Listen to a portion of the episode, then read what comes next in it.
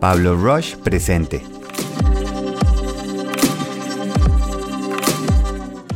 Viernes de respuestas.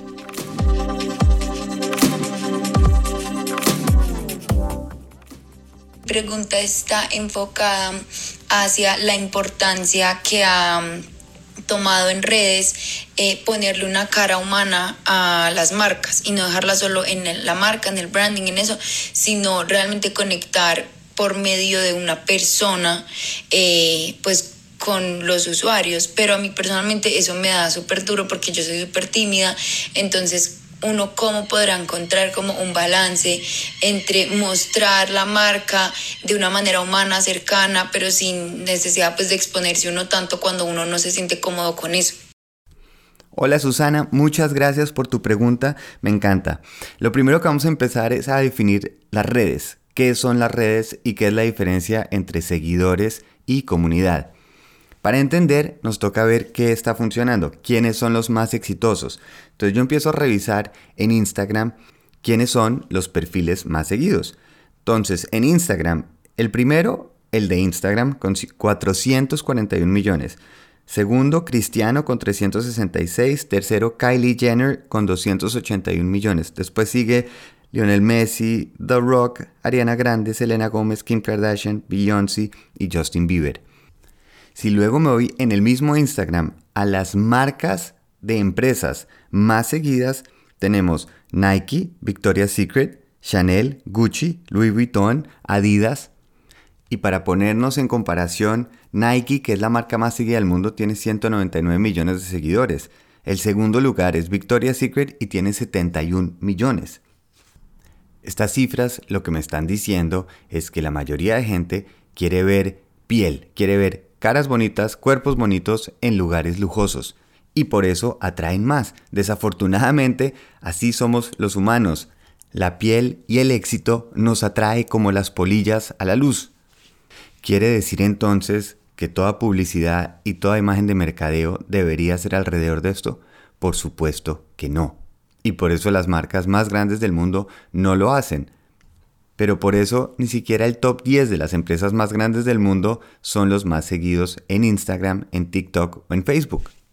Y esta es la frustración constante que tenemos los creadores, emprendedores, que estamos tratando de dar y aportar este conocimiento, estos valores que tenemos y siempre en comparación a una foto de una persona bonita en una playa, perdemos. Y eso es muy frustrante y empieza esa duda, ¿será que debería ser yo más de ese lado? ¿Cómo hago para conseguir esos seguidores?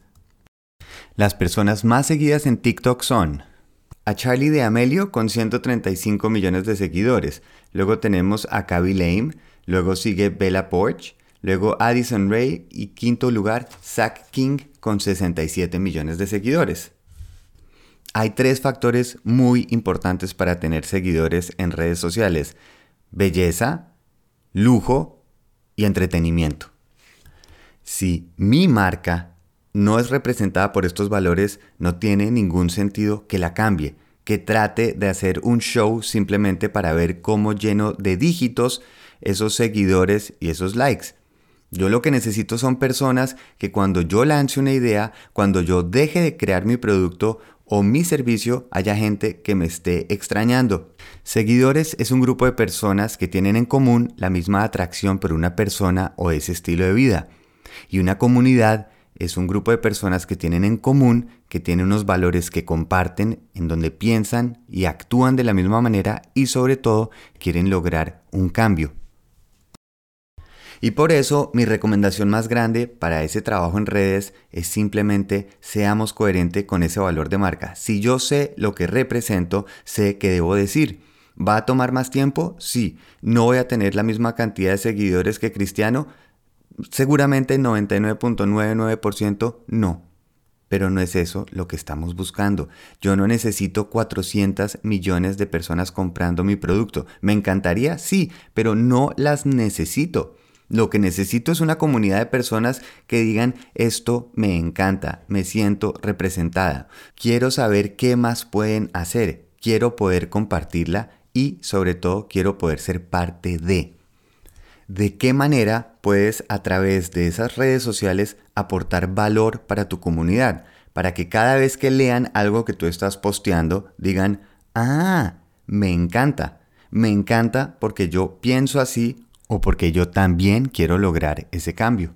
Lo que pasa es que toma tiempo. Lo que pasa es que si yo me comparo contra todas las otras personas que están haciendo otro tipo de contenido y tienen muchísimo más likes, claro que nos desmotivamos y es frustrante, pero no estamos peleando contra el sistema, estamos es aprovechando las herramientas a nuestro servicio.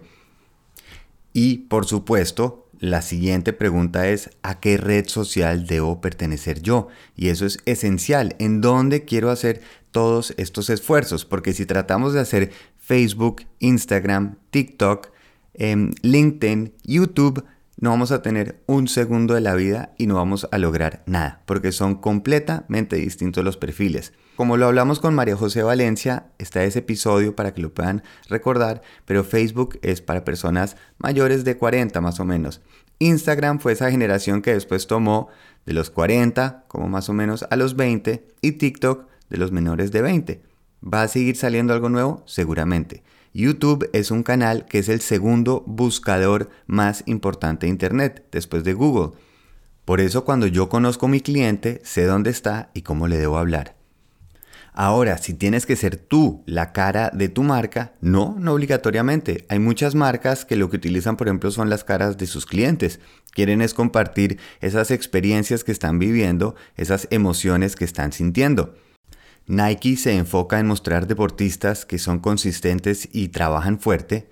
Patagonia está todo el tiempo mostrando exploradores que se preocupan por el medio ambiente. Adam Grant tiene más de un millón de personas en su comunidad y solo publica textos. Como marcas, el camino más sano para que ese trabajo no nos frustre es entender que no estamos buscando seguidores, que no intentamos luchar contra quien tiene la foto más lujosa, más entretenida o más bonita. Estamos simplemente buscando personas que piensan como nosotros, que les va a gustar aprender algo de nosotros. Y para eso esa comunidad necesita un líder. Y un líder es esa persona constante y permanente en su mensaje, en lo que hace, lo que representa. Y se soluciona con dos preguntas qué problema soluciono y qué cambio quiero lograr. Si alguno tiene una duda o un comentario de un episodio anterior, puede dejar su mensaje en pablorush.com. Me encanta oírlos. Que tengan un feliz viaje.